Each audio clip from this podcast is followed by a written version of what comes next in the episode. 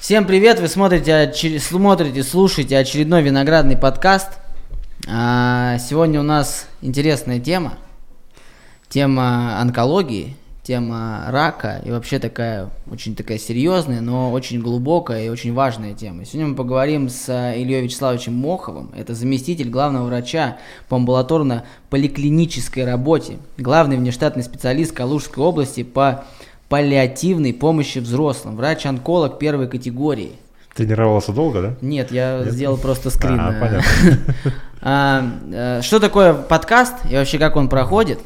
Мы в течение какого-то времени, там в среднем это час, просто разговариваем на какие-то темы. Я ни к чему не готовился, не читал ничего, абсолютно ничего не понимаю. Здесь смысл именно такой настоящей беседы, как вот попрет, так и попрет. Поэтому mm-hmm. сразу прошу меня извинить, если я буду где-то глупо выглядеть в каких-то вопросах, потому что я в теме онкологии ноль. И это очень плохо. Я надеюсь, что и я, и зрители, и слушатели с вашей помощью будут э, знать, разбираться в этой теме больше. Что такое рак? Ой, какой вопрос. Что такое опухоль вообще, да, и потом, что такое рак?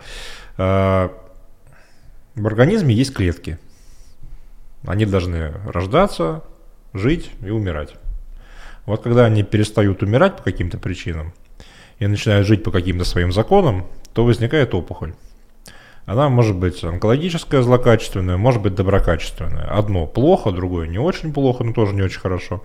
Вот. Но суть это те клетки, которые почему-то решили жить по своей особой программе, вне зависимости от организма. И ему вредят поэтому. А чем отличается доброкачественное от злокачественное? Доброкачественное развилось и все, а не, злокачественное... Не, не совсем, там просто немножко разный механизм роста.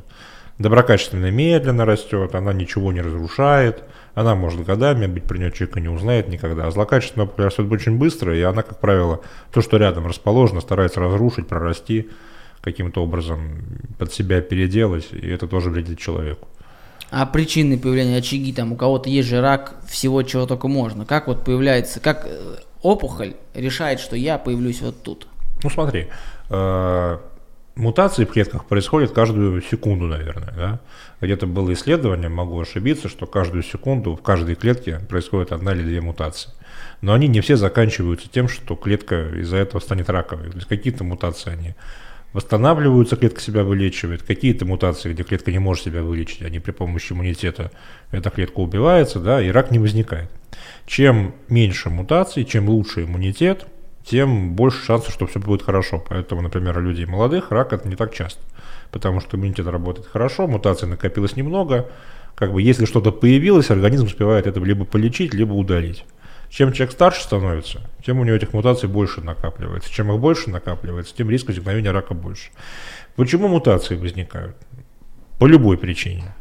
Вирус какой-то подействовал, токсин какой-то подействовал, излучение какое-то подействовало, генетически, допустим, в клетке запрограммировано, что он должна мутировать рано или поздно. То есть причина, которая к этой мутации приведет, любая может быть.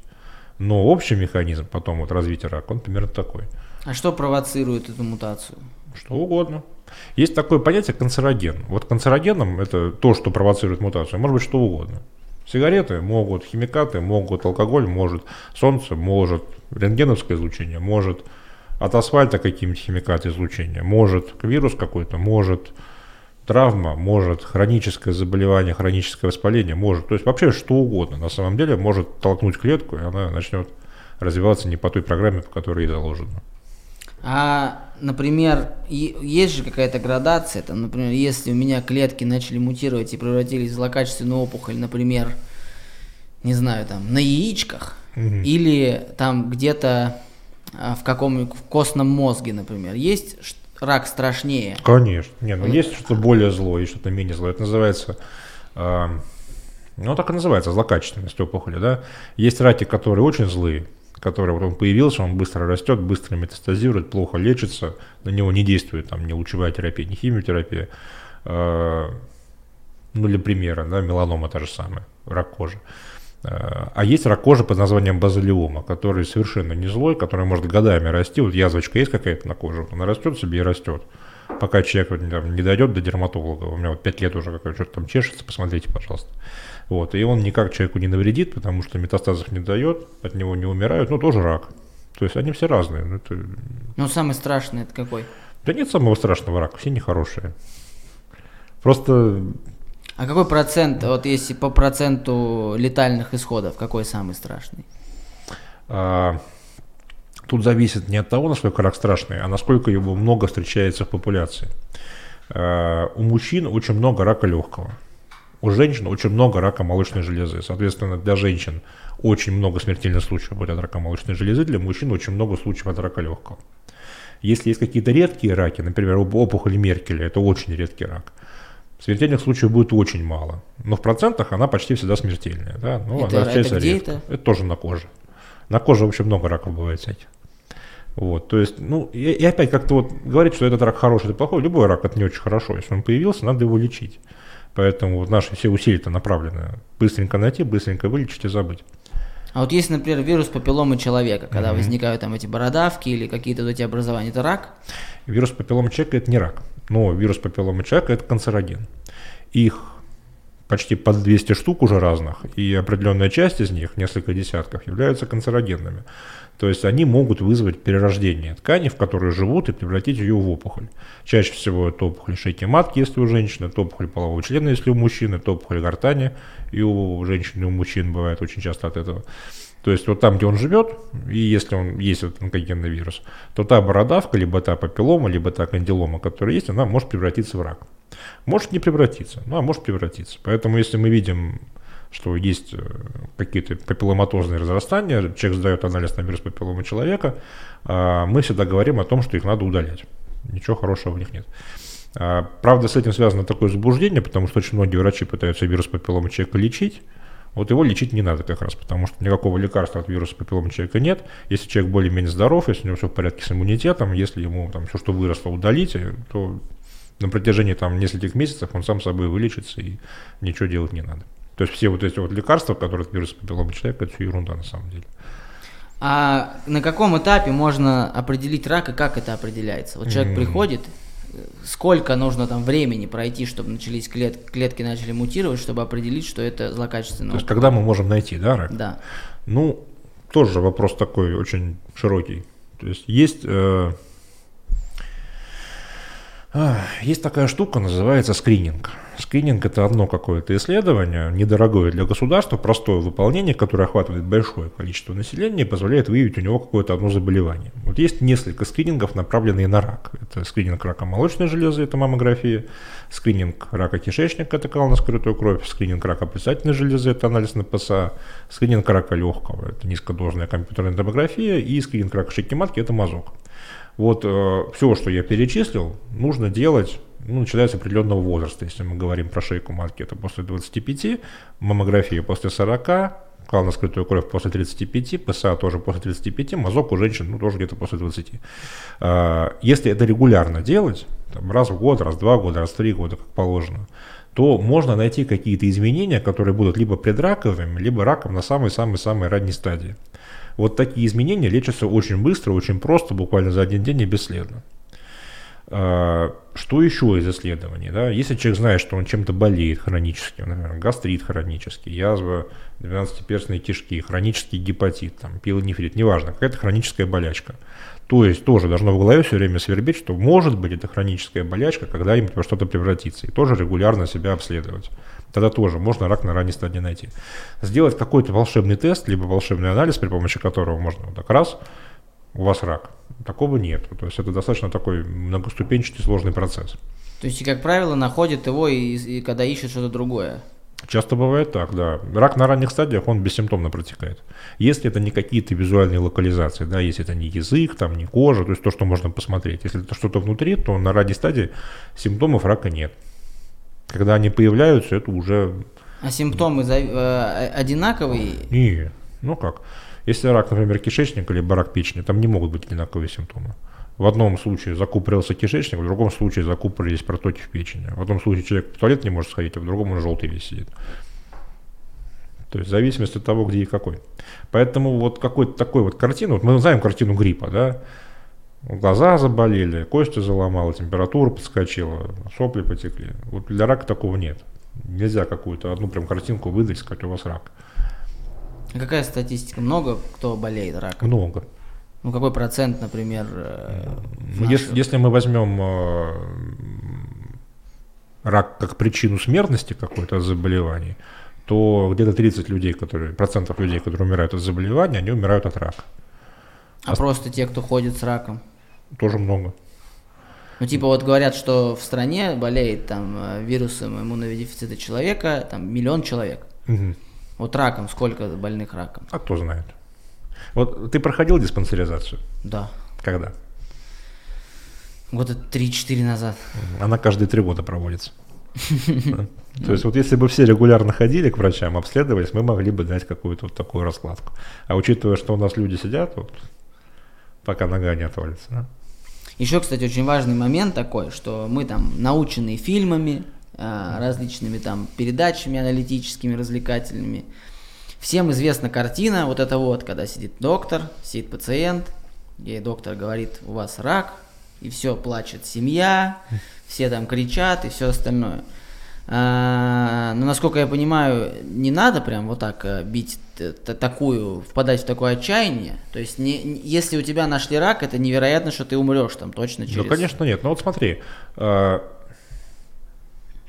у тебя инсульт, у тебя гепатит, у тебя СПИД, у тебя сахарный диабет, хроническое неизлечимое заболевание, у тебя рак, у тебя ишемическая болезнь сердца. Это, в принципе, все в одной вот в одном ряду. Просто рак такое заболевание, оно стигматизированное очень, да, мы вот когда слово слышим рак, все, там сразу паника, истерика, это что-то там, это смерть, это распадаться будет, это будет вонять, это будут мучения какие-то. Нет, это такое же хроническое заболевание. Вовремя нашли, вовремя полечили. Не вовремя нашли, не полечили. Сахарный диабет нашли вовремя, лечим, нормально наблюдаем. Не вовремя, ну, ножку отрезали, что. Из 10 человек, э, которые, вот, например, возьмем, понятное дело, такой утрированный пример, но вот 10 человек одновременно там на средней стадии нашли рак, сколько из них умрет, сколько останется жить? в Никто среднем. не скажет. Ну, примерно. И примерно не скажу. То есть могут быть и все 10, а, могут быть и все 10. Когда вот больные спрашивают, там, а сколько жить осталось, да никто не знает. все зависит от того, в каком состоянии человек, какое у него заболевание, насколько оно агрессивное, как все это будет протекать. Можно сказать по стадиям рака. Да? Вот если мы нашли рак, допустим, на первой стадии, либо есть такое понятие вообще нулевая стадия, когда вот только-только появился, там такой показатель есть у нас медицинский, пятилетняя выживаемость. То есть какое количество людей с этим заболеванием после лечения проживет 5 лет гарантированно.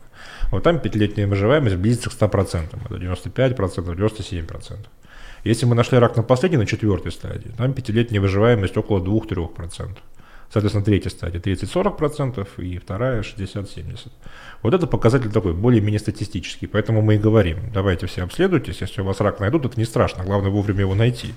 Потому что когда нашли не вовремя, это уже вот как-то попасть в эти 2%. Вот, например, это очень когда тяжело. ВИЧ, да, и когда СПИД, то есть запущенный ВИЧ, он а, убивает тебя не сам, по- потому что говорят, что типа от СПИДа никто не умер, прям от СПИДа. Умирают там от каких-то сопутствующих инфекций, сопутствующих факторов. То есть человек болен СПИДом, там, если мы покашляли, выпили там какой-нибудь ибупрофен, перестали, он этого не может сделать, у него иммунитет очень сильно ослаблен. От рака, если умирают, то умирают конкретно от того, на что, где появился рак, правильно? Не, не совсем. Э, Опухоль сама по себе, да, она как паразит, она организму особо не вредит. Ну, есть и есть, как глисты, да. Но э, опухоль потребляет огромное количество питательных веществ, то есть она обедняет организм, человек становится каких-сичным, худым, он прям на глазах худеет, да. А опухоль выбивает из строя иммунную систему, точно так же, как и СПИД, кстати. Человек тоже становится восприимчив к разным заболеваниям. А, опухоль на поздних стадиях может физически уже мешать организму, да, но такого, вот сказать, что человек прям умер именно от рака, если у него, допустим, рак кишечника с метастазами, он умрет от печеночной недостаточности. Если у него, у этого человека там метастазы в головной мозг, он умрет от отека головного мозга. Вот не от самого рака умрет. Сам рак, если он есть, это, не- это не вирус, не токсин, он Это не причина именно самой по себе смерти, но это причина, которая к этой смерти приведет. То есть это чем-то, кстати, похоже на СПИД. Да? То есть просто там это можно как-то более эффективно контролировать, да? а в случае рака его контролировать не получается. Лечение. А, всем, опять же, да, из этих фильмов, там истории, я знаю там много историй, у меня тоже знакомые, которые прошли рак, которые узнали, снимали себя в Инстаграм, показывали, как они боролись, и в итоге вылечили. У меня там есть 4-5 знакомых, которые победили рак, так или иначе. А, что мы, как, как мы представляем химиотерапию? Опять же, из фильмов, из этих историй, что человек становится лысым, а, что там с ним делают, мы не знаем. Знаю, что вот я видел, смотрел Эдуард Мацеберидзе, он там выкладывал блог, «Фак за рак» у него был блог. Он тоже боролся с раком, это юморист, комик, и он тоже вот начал снимать, он снимал, как он ходил по больнице, mm-hmm. называл его Валерчик, с такой, с этой с капельницей. Э, говорит вообще жестко, что такое химиотерапия, как она влияет на организм, как она протекает, какие от нее последствия и вообще, что это такое химиотерапия. Ну вот смотри, да, а, когда мы говорим про лечение рака вообще, тут нужно говорить не только про химиотерапию, нужно говорить вообще про лечение. Там три основные столпа. Это хирургическое лечение, это лучевая терапия, это химиотерапия. Три метода, которые мы применяем. Самое хорошее для человека, если у него рак тот, который можно вырезать, если возможно провести оперативное лечение, не прибегая ни к другим каким методам. Потому что то, что вырезали, то вырезали. То, что выкинули там в корзину, да, на исследование отправили, то отправили. Это, как правило, рак ранних стадий. Когда мы имеем дело с ранней стадией, с нулевой, с первой, достаточно прооперировать и забыть. А, если у человека стадия уже более распространенная, да, допустим, рак еще метастаза никуда не дал, но мы понимаем, что мы его удалить не можем, потому что нам нужно полбуратина тогда удалить, а такой человек жить не сможет. Мы, допустим, будем проводить лучевую терапию, если рак чувствительный именно к лучевой терапии. То есть это мы будем... Такое? Это облучение, вот как рентген. Да, рентген это такое лайтовое облучение, а лучевая терапия это несколько сотен раз сильнее. То есть это такое облучение, которое повреждает те клетки, которые делятся быстро. Раковые клетки делятся быстро, они повреждаются. Остальные клетки делятся не очень быстро, они тоже повреждаются, но меньше. А как Поэтому... это проходит? В какую-то комнату человек заходит? Что Ой, это? там много разных вариантов. Да. Это Например? Вот... Есть длиннофокусная лучевая терапия, это прям как рентген. То есть человек вот здесь находится, аппарат вот здесь находится и на расстоянии облучает. Ну, грубо, потому что сейчас не расстояние, сейчас это все вокруг крутится, там трехмерная модель строится, которая с дыханием связывается, это прям очень сложно, но грубо вот так, да, тогда мы можем прям дать большую дозу, которая глубоко проникнет и, например, легкое облучит. Есть контактная лучевая терапия, когда вот опухоль вот здесь, и мы сверху облучаем. Это не глубоко проникнет. Мы вот раки, например, кожи так лечим. Есть внутриполосная, тот же самый рак теломатки. Заводим прямо в полость теломатки источник и облучаем. То есть несколько разных методов, они по глубине и по силе различаются. Но вся суть, что вот эта радиация, она позволяет убить клетки рака и не очень убить клетки А последствия? Живые. Вот как человек это прикладно прям, что человек ощущает, когда проходит это? Если говорить совсем, совсем, совсем обывательски, хотя этот термин мы не любим, будет ожог. То есть всегда будет ожог, потому что радиация, она всегда обожжет здоровые ткани. А, вот когда мы не можем опухоль удалить хирургически, тогда мы прибегаем, допустим, к лучевой терапии. После нее она может уменьшиться, мы можем ее удалить. Если опухоль не чувствительна к лучевой терапии, либо, например, куча-куча метастазов, когда мы понимаем, что ну а что, ну нельзя вот все удалить, да, все не выделим. Вот тогда мы прибегаем к химиотерапии. Точнее, мы называем сейчас не химиотерапия, а лекарственная терапия. Сейчас объясню почему. А, лекарственная терапия, у нее есть плюсы, есть минусы. Плюсы, что она действует вообще на весь организм. То есть мы делаем капельницу, либо даем таблетки, они действуют на весь организм. И где бы клетка рака ни была, на нее это лечение подействует. Минусы как раз тоже в том, что она действует на весь организм. Если мы говорим вот про ту химиотерапию, про которую ты рассказал, когда там волосы выпадают, да, чем хуже становится, это классическая химиотерапия. Классическая химиотерапия – это яд. Мы находим какой-то яд какого-то происхождения, который вот на какой-то вид рака способен клетки эти убить. Но он, к сожалению, убивает не только вот эти клетки, он еще убивает и клетки кишечника, и клетки волосяных луковиц, и половые клетки убивает, и клетки костного мозга убивает. То есть много его ввести нельзя. Введем 6 курсов, еще как-то человек нормально, это 7-8 уже как-то вот не, не очень совсем. А, для того, чтобы вот этого негативного эффекта избежать, сейчас появились новые методы лекарственной терапии, которые гораздо, с одной стороны, эффективнее, с другой стороны, меньше вредят организму. Это, например, таргетная терапия. А, сейчас я углублюсь в биологию немножко. Ну, таргетные, кстати, когда вы настраиваете четко туда, куда надо. Да. А, все клетки, все клетки нашего организма имеют мембрану. В мембране всех клеток нашего организма есть белки. вот э, было обнаружено учеными, что у каждого вида клеток вот эта совокупность белков, она своя собственная. И есть виды рака, для, у которых есть такая совокупность белков, которая никогда вообще не встречается в обычных клетках. Вот, например, меланома с определенной мутацией имеет такие белки, которые ни в одной здоровой клетке не встречаются. Соответственно, можно к этим белкам придумать антибелки, сделать лекарственный препарат на основе этих антибелков, дать человеку, и целенаправленно только те клеточки, где есть эти белки, они умрут, а все остальные останутся живы. Вот привожу все время на, на лекциях студентов пример. У меня есть пациентка, которую наблюдаю уже 6 лет, да, чтобы не соврать, я ее наблюдаю. У нее меланома последней стадии была с кучей метастазов по всей тетеньке, с метастазами и в костях, и во внутренних органах, ну прямо везде. Но у нее оказалась меланома чувствительная к таргетной терапии. Она уже 6 лет принимает эти препараты, она совершенно здорова, у нее сейчас нет ни одного метастаза. У нее, конечно, есть кое-какие проблемы по здоровью, потому что терапия, которая не имеет побочных эффектов, нет. Но это не такие побочные эффекты, как от химиотерапии. Либо же есть иммунотерапия, когда, например, мы, вот то, с чего я начинал да, говорить, у нас же мутации каждый день возникают. И собственный, собственный иммунитет борется с этими мутациями тоже каждый день. Соответственно, если рак появился, значит иммунитет лажает, он не может грамотно раковые клетки удалить. Вот мы можем дать такие препараты, которые натравят иммунитет человека на конкретный вид клетки. То есть мы заставим собственный иммунитет человека активнее бороться с раком. Это иммунотерапия, тоже очень хорошо работает, тоже минимальные побочные эффекты. Плюсов много, минусы в том, что не для каждого вида рака, к сожалению, можно эти современные методы применить.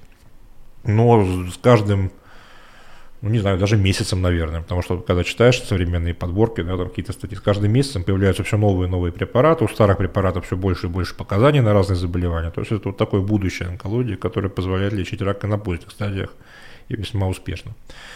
Такой развернутый ответ получился. Ну, Интересно. Ну, по-другому просто не скомпонуешь. То есть, вот то, что в фильмах показывают, это классическая химиотерапия. Да, некрасиво, но как бы... А как это происходит? Просто капельницу ставят? А капельницу она... ставят, да раз там в 28 дней проходит курс терапии, потом человек на три недели отпускают домой отдохнуть, потом Ему следующий там, курс. Говорят, ужасно, блюет, ну, нет, э, выпадают ну, волосы. Нет, ну если просто капельницу с ядом поставить, то конечно. А если там перед этим провести определенные мероприятия, направленные на профилактику тошноты, ввести препараты, которые позволят лучше пережить, после химиотерапии дать препараты, которые стимулируют восстановление костного мозга, контролировать показатели крови, при необходимости между курсами проводить симптоматическую терапию, то нет. То есть, ну, мы же не звери, да, можно уже как-то Это все э, государство оплачивает, тут да. человек приходит, это все бесплатно, человек да. получает это лечение и иммунотерапию, да. и таргетную терапию. И Я не скажу, что все это происходит абсолютно безоблачно, потому что ну, когда появляется новый человек на это лечение, да, вот с видом рака, на таргетную либо на иммунотерапию, врать не буду, это дорого. И для государства это тоже очень дорого. Да? Мы пишем решение врачебного консилиума, которое подается в Минздрав, который его визирует, после этого закупаются препараты, человеку их дают. То есть можно прождать там где-то около месяца да, от момента принятия решения до момента получения препаратов. Но если решение врачебного консилиума есть о том, что реально человек надо так лечить, он будет получать эти препараты. Там, я даже боюсь цифры говорить стоимостью курса лечения, они очень большие, но это все а государство да? обеспечивает. Потому, потому что Они все терапия, импортные препараты. А, есть такое понятие, как лицензирование лекарственного препарата. Да? Вот фирма, которая его придумала, то, что вот сейчас, например, выпускается на рынок в этом году, этот препарат был придуман фирмой 20 лет тому назад, формула была придумана. Потом в течение 20 лет проводились клинические исследования, сначала на мышках, потом на собачках, потом на эмбрионах, потом на людях, потом на добровольцах. Да? А, прорабатывалась определенная доказательная база этого препарата – После этого он выходит на рынок. Вот в течение еще 20 лет после выхода на рынок, та фирма, которая его придумала, она имеет право монопольного его выпуска. Поэтому, когда мы говорим про современную терапию, про препараты, которые только появляются, их выпускает, как правило, одна фирма, потому что она его придумала. И этот препарат, как правило, дорог, потому что ну, надо как-то 20 лет разработки отбивать. Да? Вот когда 20 лет пройдет, и когда появятся дженерики, то есть препараты те, тут вот та же самая субстанция, только другими фирмами уже сделанная. Тогда появится здоровая конкуренция на рынке, и стоимость упадет. Когда появился пенициллин, это было после Первой мировой войны, да, наверное, э, да, стоимость да. одного флакона пенициллина достигала по тем деньгам, а это были совершенно другие доллары, порядка тысячи, полутора тысяч долларов за флакончик. Сколько а ст... чего лечил пенициллин? Пенициллин антибиотик.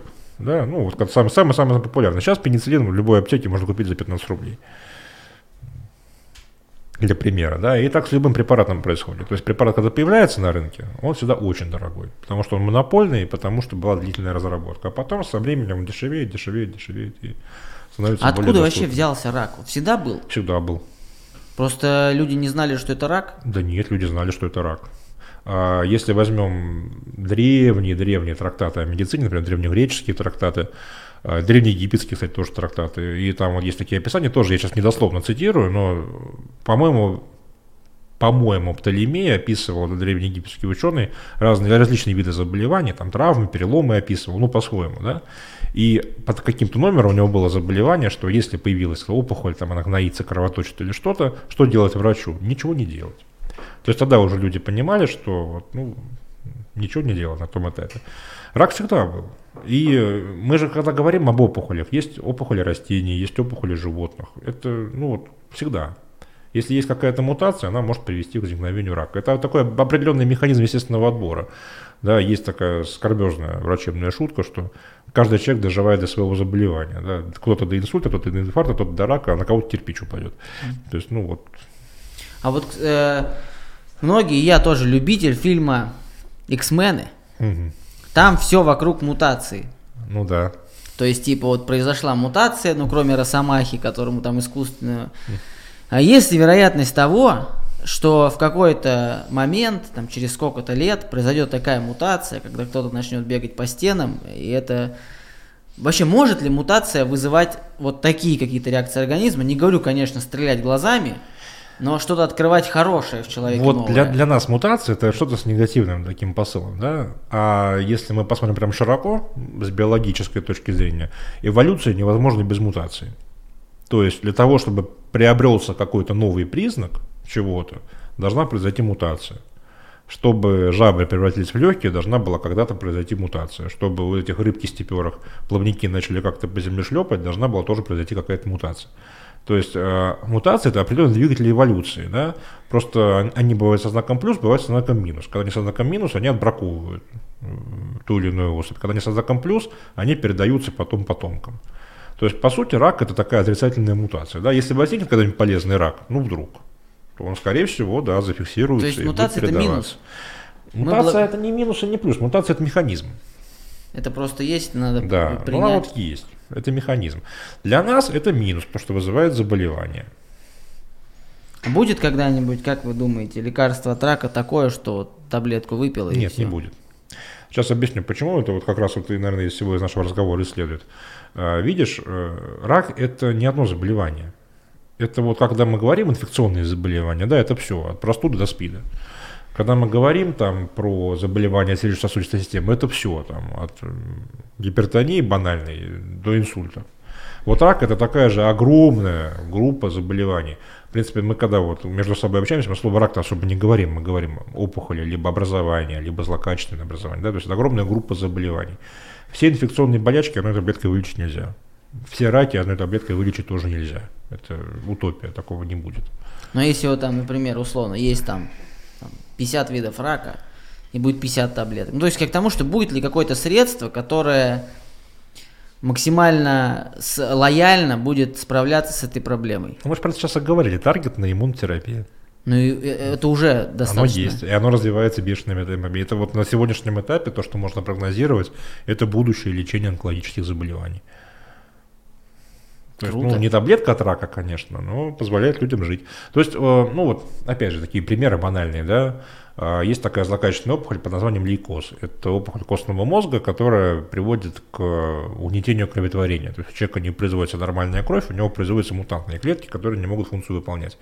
Это болезнь, как правило, детского возраста, у взрослых не часто встречается, у детей часто. Вот еще в 70-х годах 20 века лейкоз это был приговор. То есть, если ребенка ставили лейкоз, то гарантированно это ребенок, вот, ну все, мы плавненько готовимся умирать. Сейчас э, лейкоз есть, конечно, очень сложные случаи, но в 99% случаев лейкоз – это контролируемое заболевание, которое лечится до состояния полной ремиссии. То есть мы его лечим, и человека потом наблюдаем, и все у него хорошо.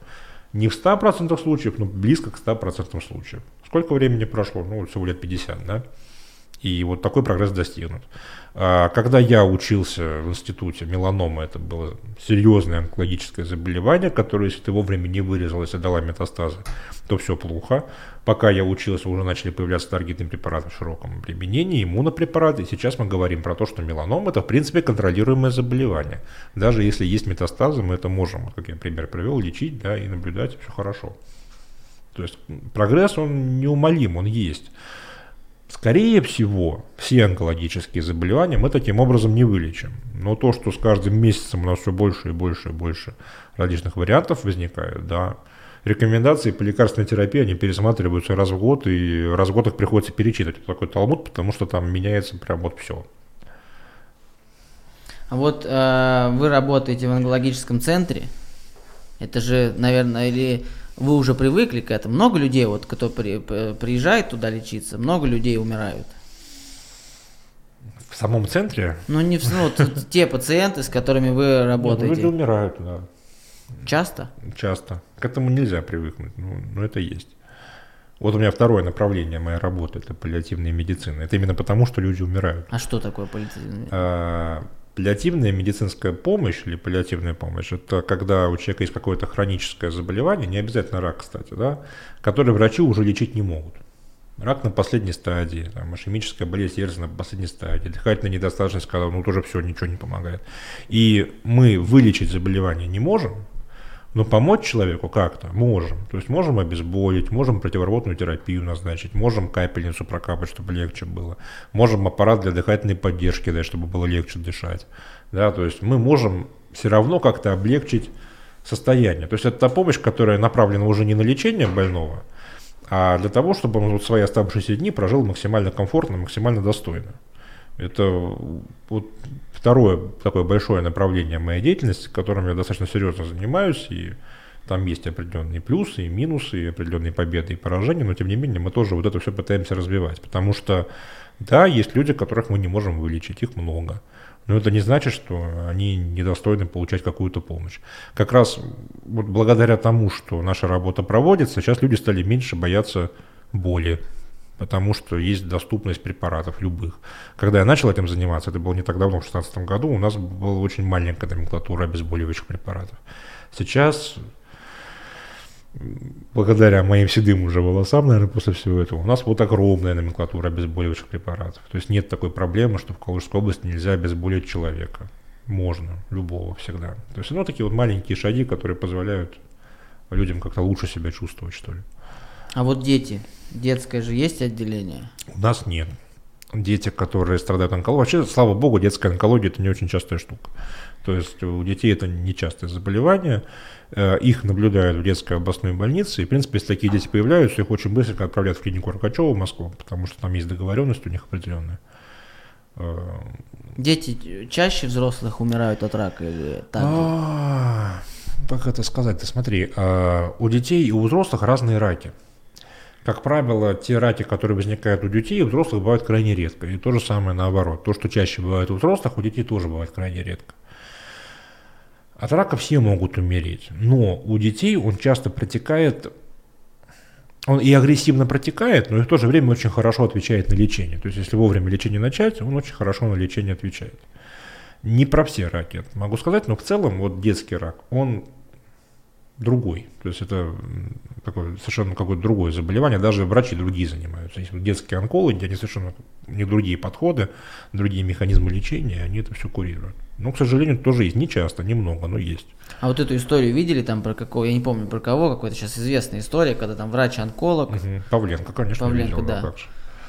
Вот это расскажите зрителям, может, кто не знает, я просто слышал так мельком об этом. Ох, ну, я его лично не знаю, потому что мы из разных городов. Это потрясающий доктор потрясающий хирург, потрясающий онколог, реально великолепный онколог, который замечательно оперировал рак кишечника, вот, который придерживался принципов доказательной медицины, что у нас очень нечасто бывает, к сожалению, в стране. Это что значит? Ну, сейчас расскажу. А, вот. И который у себя обнаружил рак. И обнаружил его на достаточно поздней стадии, который с ним боролся, он с ним боролся практически в прямом эфире, он вел блог, и, к сожалению, не смог его побороть. Но его пример я не знаю, по-моему, вдохновляющий для пациентов, потому что это человек, который даже несмотря на вот этот отрицательный исход, все равно до последнего пытался объяснить, что нет, это то заболевание, которое нужно лечить. Вот. И что там про вот эту доказательную медицину, это что такое? А, ну, смотри. Рекламу видишь по телевизору? Кагацел, анаферон, орбидол, да? А, терапевт, наверное, назначали что-то типа этого при простуде. Мне как онкологу про это проще говорить, потому что вот любой онколог, он по большому счету действует с позиции доказательной медицины. Что такое доказательная медицина? Назначить пациенту можно только то, что имеет эффективность, проверенную в исследованиях, причем не в абы каких, а проведенных по определенным правилам, которые можно прям гарантированно сказать, что это точно работает. Вот это доказательная медицина. И если врач лечит с позиции доказательной медицины, он всегда ориентируется на медицинские источники, на научные знания, на современные журналы, статьи, потому что там очень много чего меняется, и надо постоянно все это читать. Этот врач всегда может обосновать лечение, то есть он объяснит, что проводилось такое-то такое исследование, которое такого-то процента людей показало такой-то положительный эффект. Да, это было подтверждено потом таким-то метаанализом, таким-то исследованием. Это касается любого заболевания, не только про рак, это, по идее, даже банальную простуду, вот можно про это говорить. Да? И вот Павленко был как раз одним из тех врачей, который четко придерживался вот этих позиций доказательной медицины. То есть он там, не знаю, э, капустный лист при заболеваниях молочной железы не назначал. Да? Вот. У нас, к сожалению, большому сожалению, в преобразовании, при, когда мы учим студентов, э, курса доказательной медицины нет. То есть у нас студенты-медики не понимают, что это такое. Хотя, например, вот сейчас в Сеченовском институте в Москве, по-моему, начал появляться такой курс. И у нас очень часто студентов и молодых врачей учат лечить не как правильно, а вот как я вот лечил всю жизнь, так и ты лечи. Да? А, то есть не прививается вот эта культура, что нужно лечить не так, как ты думаешь, а так, как доказано, так, как работает, так, как до тебя уже проверили. Потому что лечить, как ты думаешь, вот как тебе кажется, можно только тогда, когда ты все уже перебрал, когда вот уже совсем все методы доказательной медицины ушли, вот тогда уже можно, наверное, прибегать к каким-то другим методикам. Вот. Есть... А есть вот какие-то, например, это не очень подходит, но пример, это а, Далласский клуб покупателей фильм угу. с Мэтью МакКонахи, где его сказали, что у него спит, угу. сказали, что он будет жить там полгода, в итоге он прожил, по-моему, еще 14 лет успешно и помогал там незаконно, помогал угу лечить это заболевание и вылечил там, я не помню, сколько, что в районе 300 человек, как там Википедия пишет. Ну, либо, по крайней мере, помог продлить жизнь там угу. э, нескольким десяткам людей. Есть ли какие-то вот у, у вас в онкологическом центре такие истории, когда вот ты смотришь, вот, блин, прям круто? Да, есть. Ну, я же вот одну из них рассказал, да, вот эта женщина с меланомой, которая, да, круто, вот она сейчас живет. А, у нас каждый день случаются и какие-то победы, и какие-то поражения. То есть тут... А люди же лежат прям там, либо да. просто приходят Нет, на... ну, есть разные виды лечения. Есть стационарный, есть дневной стационар, есть поликлиника. То есть есть какие-то виды химиотерапии, если мы про нее говорим, да, которые не обязательно человека госпитализировать, когда можно привести лечение днем и его отпустить. Мы это делаем. Либо есть какие-то виды, нет, когда нужно понаблюдать. Тогда мы человека госпитализируем и наблюдаем. Есть методы лучевой терапии, когда нужно прямо там 40 дней лежать, облучаться, а есть методы, когда можно прийти, облучаться, уйти. Просто это такая, мне кажется, атмосфера. Вот в палату заходишь, там, не знаю, инфекционную, там лежат люди, понимают, что они сейчас две недели полежат, там залечат, замажут, а здесь ты лежишь в палате, да, mm и ты понимаешь, что возможно, там кто-то из вот тех людей, кто лежит, они умрут. К сожалению, да, у нас вот такое есть. Такое есть, без, без этого никуда. Но э, мы же стараемся не только лечить людей, мы их стараемся еще образовывать. У нас есть э, проект образовательный, который мы запустили года три тому назад. Он сначала был в антикафе «Небо», теперь он в конце проводит, когда мы просто, вот, либо я, либо другие врачи, э, собираемся там, собираем людей, которым это интересно, которые хотят прийти. И на те темы, которые, опять же, людям интересны, про которые они хотят что-то узнать, совершенно простым языком пытаемся что-то рассказать. Это может быть связано с раком чаще всего, это может быть не связано даже с раком, но рассказываем. То есть мы пытаемся вот как-то эту стигматизацию заболевания убрать, потому что а, ну, когда все лежат бояться, то, конечно, отрицательная атмосфера. А когда ты лежишь и понимаешь, что ты лечишься, у тебя вот такие-то прогнозы, ну, это совсем по-другому. Я не скажу, что у нас прям все врачи идеально все могут пациенту рассказать. Но мне приятно, когда у нас есть врачи, таких врачей очень много, которые вот прям могут донести, да, что мы делаем вот это, вот это, потому-то, потому-то. У нас такие-то, такие-то варианты. Это может привести к такому исходу, может к такому. У вас есть такой выход, а есть вот такой. Да? То есть не, врачи, которые так назначают лечение и ушел, а врачи, которые пытаются вместе с пациентом, ну не то чтобы прям вместе лечить, да, но делать так, чтобы пациент все понимал и ему объяснять. Когда у человека нет э, непонимания, когда он э, понимает, что с ним происходит, зачем это происходит, он не, уже не боится так.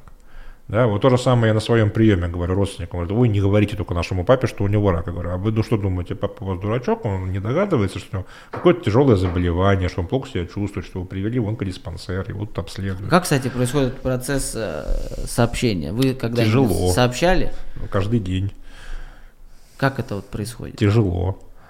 А в чем тяжесть? Ну как вот эти вот эти эмоции, чтобы люди посмотрели, поняли, прочувствовали это? Врач, сейчас это так вот прозвучит немножко по-скотски, да, врач не должен сопереживать людям. Если мы будем вместе сидеть и плакать, ничего хорошего в этом не выйдет. Человек, когда к нам приходит, он все-таки ждет от нас определенного профессионализма.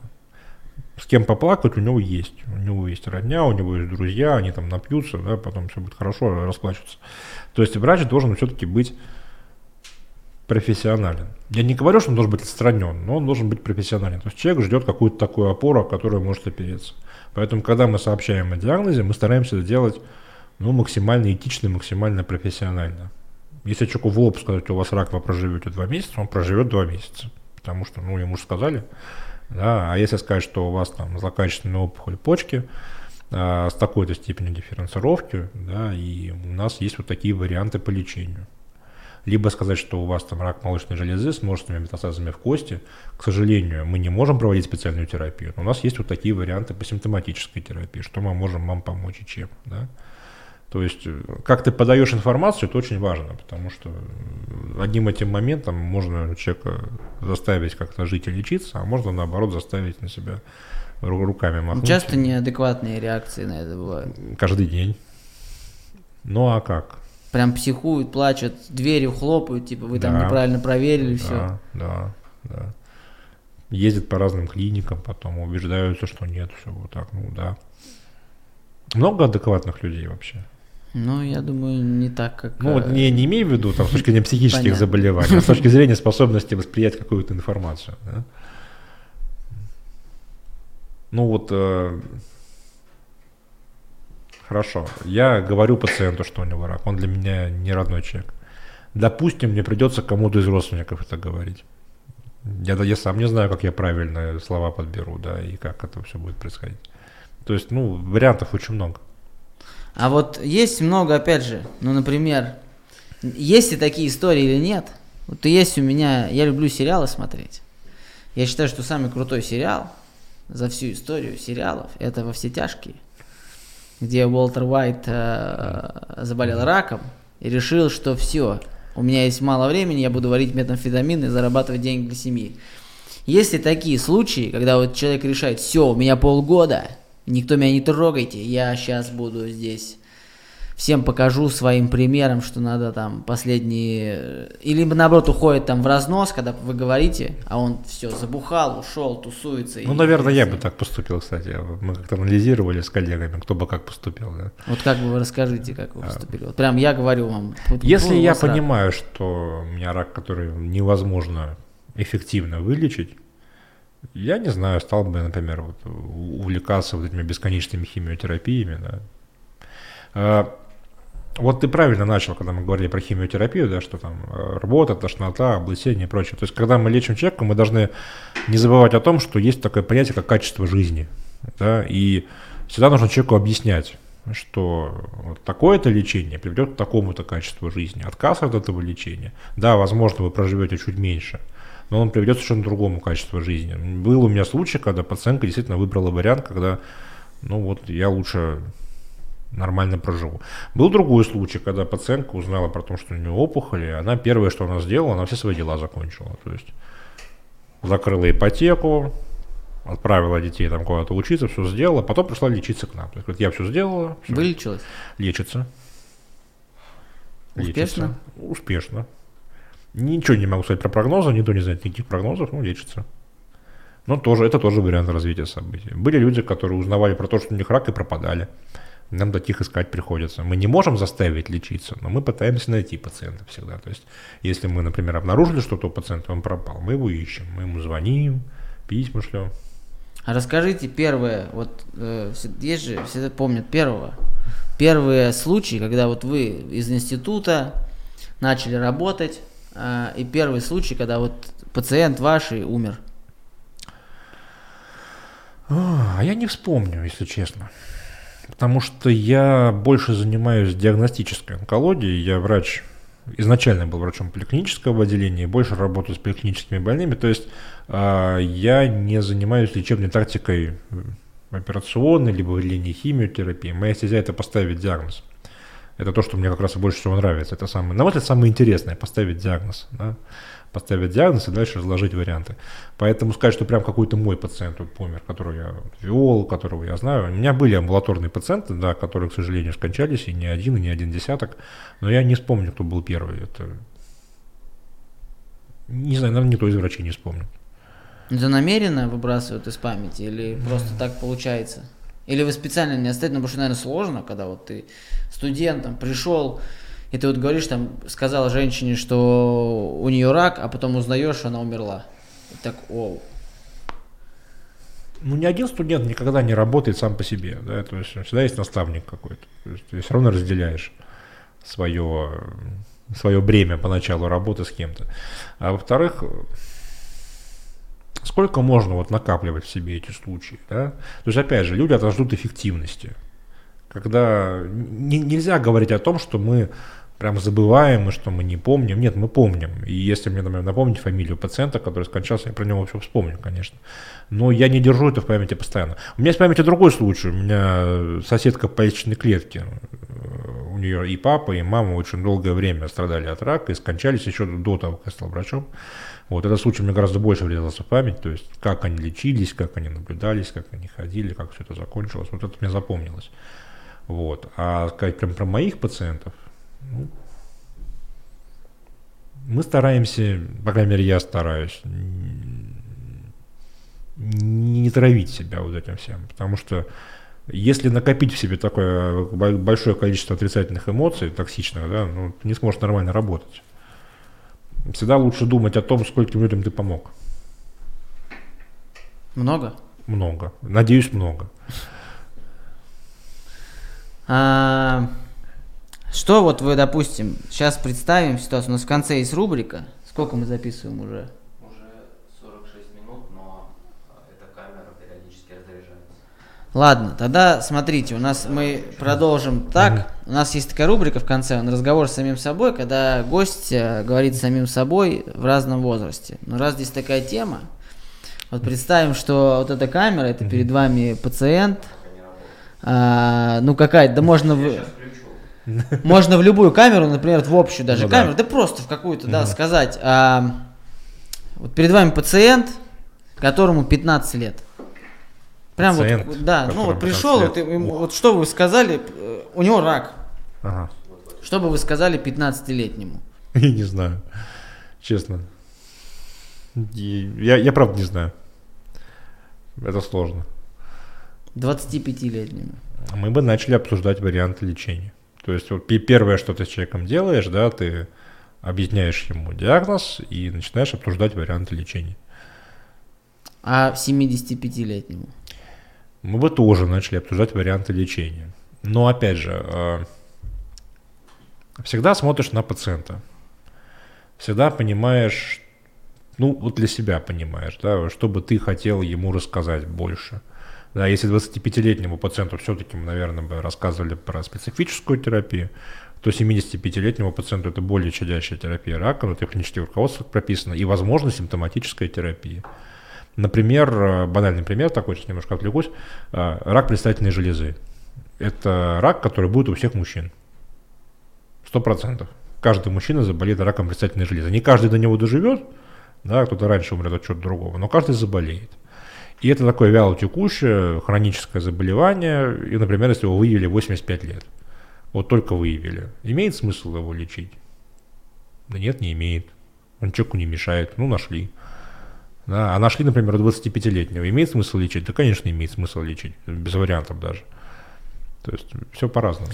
И просто тогда вот скажите вот зрителям, слушателям, кто досмотрели, дослушали до этого момента, вот просто что вы посоветуете, если вдруг у того, кто смотрит, когда-то обнаружится рак, вот просто как э, врач, который понимает, что это такое, который с этим сталкивается, что просто скажете всем? Да, на самом деле нужно найти хорошего врача. Нужно найти хорошего врача, который сможет грамотно разложить все возможные варианты. А как отличить хорошего от плохого? А, спросить банально вот про варианты лечения. Если врач начнет что-то там отнекиваться, да, и молчать, варианты обследования, варианты лечения, спросить, почему вы так думаете.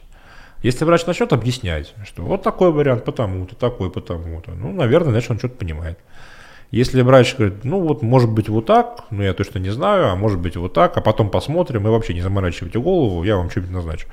Ну, не знаю, я бы такому не пошел бы, потому что то, что я говорю, нужно искать человека, с которым тебе будет комфортно. А, рак хроническое заболевание. Лечится долго, наблюдается вообще всю жизнь. То есть, если ты вот попал в такую вот беду, нужно искать врача и человека, с которым тебе комфортно, который тебе сможет как-то ну, не слово успокоить не очень правильно, да, с которым у вас химия. Ну, не химия, не химия, но который просто сможет хотя бы тебе все объяснить, потому что, опять же, когда человек что-то не понимает, он начинает ерундой страдать. Там, знахарки, всякие бабушки начинаются, да, там, народная терапия, чага и, и прочее все. Когда человек понимает все, когда ему, ему все разложили, он, может быть, тоже к этим знахаркам придет, но, по крайней мере, это будет уже осознанное решение, он это все понимает. То есть вот нужно искать такого человека, который сможет все это разложить. К счастью, такие люди есть, их много, и в Калуге такие есть. То есть самое основное найти да. врача, который пройдет с вами весь этот путь вне зависимости который, от исхода. Не то чтобы с вами пройдет, но который, по крайней мере, сможет вам помочь. Вот это все вот э, пройти. А что вы скажете э, родственникам? Которые, как правило, родственники больше влияют вообще на ситуацию на самом деле. Мы это обычно и говорим, что вы как раз очень здорово влияете на ситуацию. То есть э, не вы сейчас должны плакать тут, да, вы это опора и поддержка вашего больного, то есть вы должны ему помогать. Если вы не будете помогать, то кто ему поможет? Как помогать? Хотя бы даже психологически, банально. То есть ни, ни, никто не говорит о том, что нужно там машину продать, почку продать, дом продать, уехать в Германию лечиться. Нет. А, человек сталкивается с диагнозом, ему страшно. С ним надо хотя бы поговорить. У нас, кстати, есть медицинский психолог. Мы все время пропагандируем, что, пожалуйста, приходите, вот он сидит человек, можно поговорить. Люди не приходят. Приходят за ручку порой водить кого-то даже. А, то есть человеку нужно поговорить. Человеку нужно банально выговорить. Человеку нужна поддержка. Ему нужно там, с кем-то поплакать, кто-то должен его настроить на лечение. Ну, это тяжело, это такая тема, это рак, ну, страшно так что и тяжело. Родственники, близкие узнали, вы должны помогать, а не усугублять, это очень Конечно. важно. И это зачастую может, наверное, даже повлиять на лечение и на, выздоровление. Да все, все болезни ну, от нервов. Ну, все влияет на лечение, да, только венерически от удовольствия все Да. Э, да, да. А, кстати, вот э, про Германию, Израиль и так далее – Многие считают, что в Израиле, например, вот поехал в Израиль, мы лечились в Израиле, в Израиле и есть такие случаи, я тоже их знаю, когда здесь не находят, они приезжают в Израиль и там находят. Ну, находят, это такое, и здесь находят, и там находят. А... Реально лечат Израиль, лучше? Корея, Германия. Где? Нет, не лучше. Я сейчас крамольную штуку скажу, это мое мнение, может быть, оно вот чем непопулярное, и да, и не будет с чем-то мнением согласовываться. Израиль, Корея, Германия, вас там будут лечить в любом случае. То есть вот когда мы говорим пациенту, что вот все, к сожалению, здесь резерв исчерпан, мы это говорим не просто так, мы это говорим потому что все, по нашему мнению, и может быть коллегиальному, может быть там даже с какими-то институтами, ну все. В Израиле где-то будут лечить до последнего, а до последнего называется, пока деньги не закончатся либо пока не наступит вот такое прям вот э, практически смертельное осложнение, да, то есть либо у вас деньги закончились, скажут, ну, и все, мы сделали все, что могли, либо какое-то там, не знаю, смертельное осложнение, там, или эритроциты, или кацеты до нуля упали, ой, ну все, мы сделали все, что могли, да, и до свидания. Вот глобально вот этим отличается лечение за рубежом. А условия, сервис там? Ну, условия, сервис, да. Но опять же, э, я не говорю о том, что у нас сейчас условия близки к зарубежным, потому что там это все формировалось гораздо дольше, чем у нас. Но э, у нас есть определенный прогресс, например. Да, мы сейчас вводим и стандартные процедуры, чтобы вот облегчить состояние больного какие-то, да, и определенные элементы сервиса вводим. У меня человек появился, называется менеджер по качеству, который ходит и пока дрессирует, ну, к сожалению, по-другому не сказать, регистратуру и медсестер в поликлинике, да. То есть, да, конечно, у нас качество сервиса не настолько классное, как в платной медицине или как в зарубежной медицине, но определенные подвижки есть. Например, если раньше, года 3-4 тому назад, отзывы про онкодиспансеры были преимущественно отрицательные, причем они были преимущественно отрицательными именно потому, что человек сталкивался с хамством, сталкивался, да, с каким-то там непониманием сталкивался, то сейчас мы видим, что достаточно большое количество, наоборот, положительных отзывов. То есть наша работа как-то вот а вот когда при, приходите, например, в больницу, там, да, в какой-нибудь, там, не знаю, э, городскую больницу какую-то, у нас их несколько, я не беру, конечно, этот, областную, там угу. реально, там и коридоры покрашены, и сидушечки мягенькие, все красиво. Но, как правило, да, вот когда приходишь в какую-то больницу, когда там чуть ли не в коридорах лежат эти бабушки бедные, а, как вы на это реагируете, когда врач? Я думаю, все-таки в онкологическом центре там, ну, условия гораздо круче среднестатистической больницы там в провинции. А, на больницу уже деньги с неба не падают. Да, любая больница деньги зарабатывает. Это сейчас немножко так вот э, обобщенно звучит, но фонд медицинского страхования просто так деньги не сваливает на больницу. Да, есть определенное госзадание, которое больница выполняет. Какое госзадание может районная больница выполнить? От бронхита полечить, да, там, там, грыжу какую-нибудь прооперировать. За это фонд много заплатит? Нет. Все, что фонд за это заплатит, пойдет на зарплату врачей, зарплату медсестер, там, на кормление пациентов, на амортизацию оборудования, возможно, если повезет на закупку нового оборудования, потому что это тоже надо все обновлять, на ремонт, на мебель, на прочее уже, извините, не останется. Да, почему в онкодиспансере все получше? Честно скажу, потому что онкодиспансер, ну это слово, опять же, неправильно зарабатывает, но онкодиспансер привлекает гораздо больше средств из фонда ОМС, что позволяет их как-то более амортизировать грамотно. Это больница другого уровня, нежели чем там какая-нибудь ЦРБ. Да? То же самое областная больница. Больница немножко другого уровня, чем даже городская больница, либо какая-то ЦРБ. И это корявая система. Так, для Минздрава, если кто слушает, я этого не говорил, но это корявая система, вот, ну такая в такой живем. Поэтому, да, когда мы там приезжаем куда-нибудь, например, я приезжаю в Малорославскую ЦРБ, у меня прям гордость берет. Там хотя бы приемная группа хорошо сделана. Ну, уже хорошо, то есть, ну, они стараются, да. Я там приезжаю в Бетлице, я сейчас почти все больницы проездил в этом году. Я приехал в Бетлицу, господи, Бетлицу, далеко, маленький городочек. Там нет хорошего ремонта, хорошая чистенькая больница при этом такая, ну, приятно. То есть, везде можно как-то создавать условия. Но просто у каких-то больниц больше для этого возможностей, у каких-то меньше. Ну и хо- хочется под конец, вот э, сейчас смотрят, например, студенты, медики, там первого, второго, третьего, четвертого, пятого курса, которые, вы, это вообще сложно. Которые придут ко мне на занятия, здрасте. Да, это еще же интернатура впереди, это же вообще, это вот я прям думаю, медики учатся же всегда. Всю жизнь. Это, а знаешь, есть такая тема называется, непрерывное медицинское образование. Мы учимся всю жизнь. Я сейчас вот я учусь, у меня две специальности, я каждый год по ним учусь.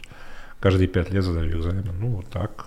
Вот что вы скажете тем людям, которые сидят там, вот сейчас смотрят, и они не просто пошли туда, потому что там был балл по ЕГЭ какой-нибудь, или там еще что-то, или они учатся там в каких-то вузах не медицинских, но выпускающих mm-hmm. врачей, например, а, которые реально вот хотят помогать людям, и впереди их ждет еще там 9-8 лет обучения, потом вот эти все больницы районные, не очень фельдшерские, вот эти всякие дома, там, я не знаю, скорая помощь. И жесть ждет впереди, ну, по большому счету.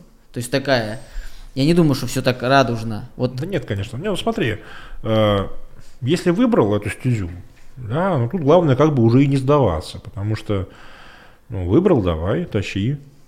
Тяжело, реально тяжело, э, всем тяжело. Я когда шел в медицинский вуз, э, это было не так давно, это был какой 2004 год, тогда зарплаты врачей были не такие, как сейчас.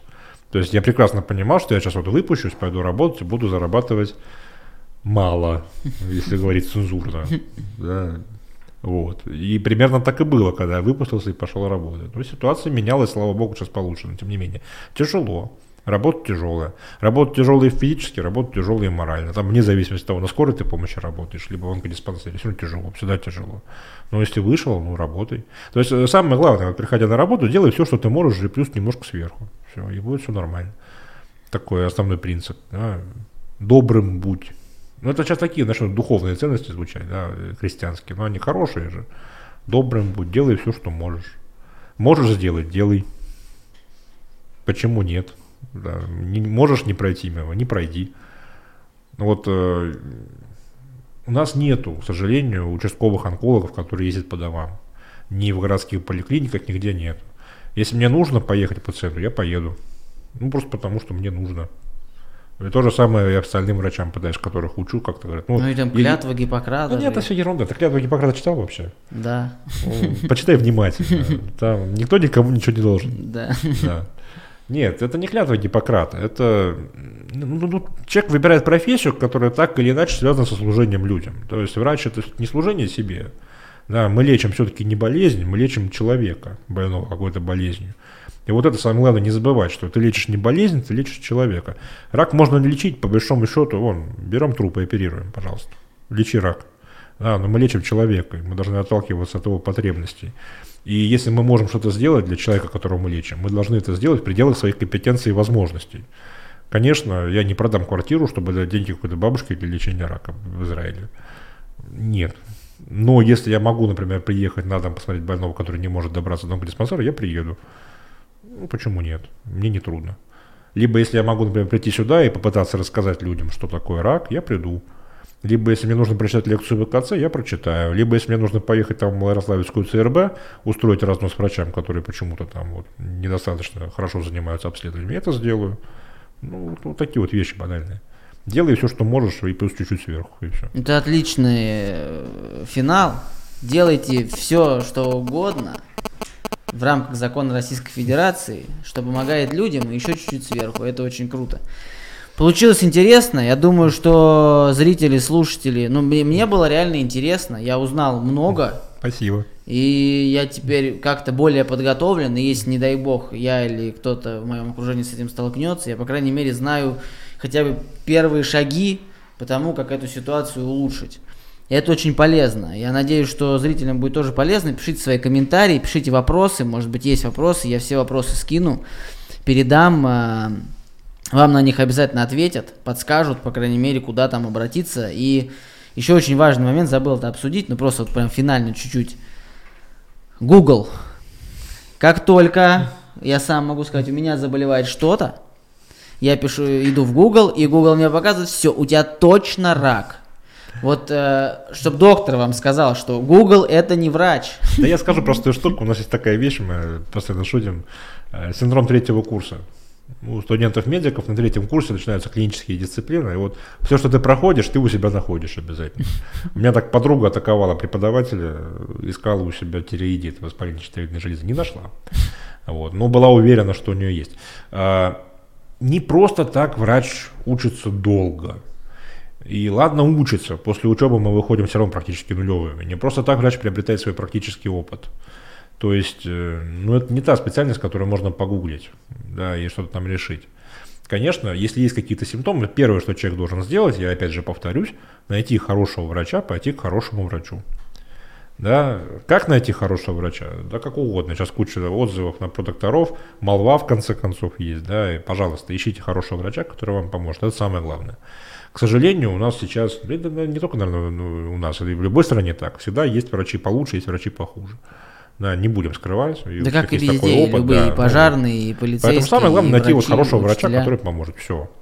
И дальше заниматься лечением.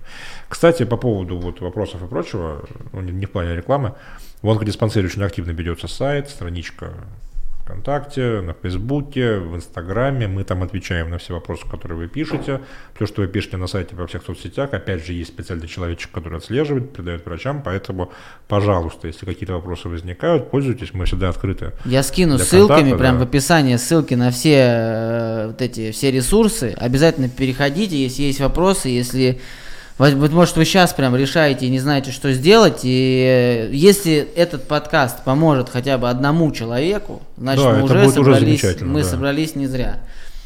Опять же, прошу вас передать, э, сделать, распространить это видео. Мы сказали реально много полезного, и, возможно, один ваш какой-то репост дурацкий, он поможет спасти не одну жизнь. Это не так сложно, почувствуйте себя вот таким спасителем распространите это видео, сделайте репост, э, отправьте друзьям, возможно, столкнувшись с этими проблемами. А, спасибо большое, Илья, это было вообще очень круто. Это был Виноградный подкаст, всем пока.